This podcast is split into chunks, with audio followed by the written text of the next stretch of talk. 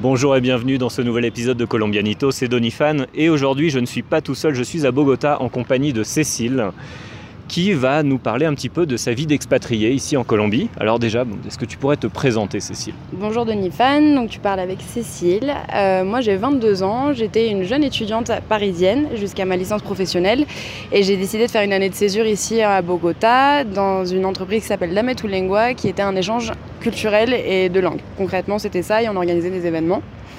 Et euh, pendant ce stage, du coup, j'ai rencontré mon chéri qui a fait que je suis revenue ici en Colombie. Et ensemble, on a monté le projet de Black X Syndicate, pourquoi tu es là aujourd'hui, que tu as connu. Donc du coup, Black, c'est un studio de tatouage qui propose un petit peu plus que ça, parce qu'on a un espace de bar, on reçoit des événements, on veut être une maison culturelle, réellement. Donc on essaie de diversifier un petit peu la, proposition, et puis surtout de, de, proposer autre chose que ce qu'on peut trouver aujourd'hui à Bogota. Parce qu'en tant qu'expat, du coup, c'est sympa la salsa, c'est sympa la cumbia et le reggaeton, tout ça, mais voilà, ça nous manque un petit peu les habitudes d'ici, une petite terrasse, c'est sympa. Donc du coup, c'est ce qu'on essaie de proposer et de retrouver un petit peu cette ambiance Qu'est-ce qui t'a séduit en Colombie et à Bogota? Pourquoi tu as décidé de revenir? Pourquoi tu as décidé de, rester? Euh, Réellement, mon copain c'est ce qui m'a séduit principalement. Après, évidemment, bah, c'est un pays qui est hyper différent de ce que nous on connaît, de ce que nous on a en France.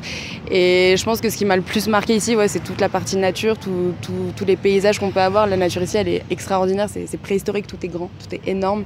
On n'a pas l'habitude de voir ça en France, donc je pense que c'est ce qui est le plus marquant, parce qu'après, en ville, bah voilà, c'est commun, c'est une capitale, c'est des grandes villes.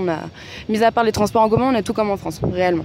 Et du coup, voilà, c'est plutôt pour tout ce qui est partie paysage, nature, aller sur la côte Caraïbe, découvrir un petit peu plus le pays qui est agréable ici plus que les capitales.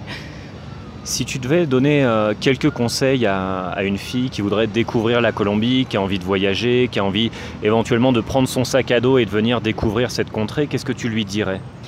D'écouter les conseils qu'on va lui donner que d'une seule oreille, parce que c'est bien de les entendre, c'est bien d'être averti, mais faut pas se flipper non plus. La Colombie, c'est pas, c'est plus que c'était.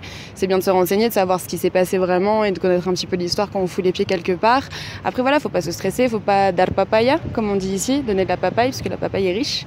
Du coup, ouais, c'est pas sortir son portable dans la rue, prendre quelques, habitudes, mais pas, non plus très différent de ce qu'on a l'habitude de connaître nous en France. Faut pas, faut pas se stresser plus que ça, mais savoir où est-ce qu'on part et où est-ce qu'on met les pieds quand même, Et au-delà de ça, non, rien, juste prendre le billet d'avion, décoller, arriver, atterrir et se laisser porter parce qu'il n'y a, rien de mieux. Se perdre un petit peu aussi, c'est bien.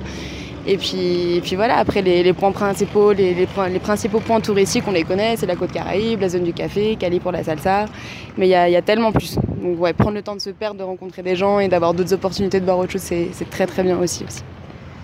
Quel est le, comportement euh, des, Colombiens? Et là, je parle principalement des, euh, hommes vis-à-vis de toi en tant que euh, jeune française ici en Colombie. Je me suis jamais sentie aussi épanouie de ma vie qu'ici en Colombie. J'ai beaucoup de demandes, je plais à tout le monde, c'est génial. Donc du coup, ouais, en tant que femme ici, on se sent super bien dans un premier temps. Après, on comprend vite que, c'est des beaux parleurs, que c'est des romantiques, etc. Faut faire attention. Faut, faut tomber sur le bon, comme j'ai eu la chance moi. Mais après, bah c'est ouais, faut faire attention. C'est des grands, des gros parleurs, des gros dragueurs, mais ils sont pas plus euh, embêtant que ça. Disons, comme femme, ça va.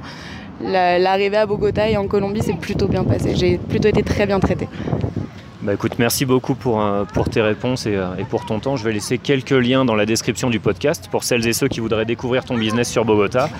Et eh bien écoute, je te dis à très très bientôt. Merci beaucoup.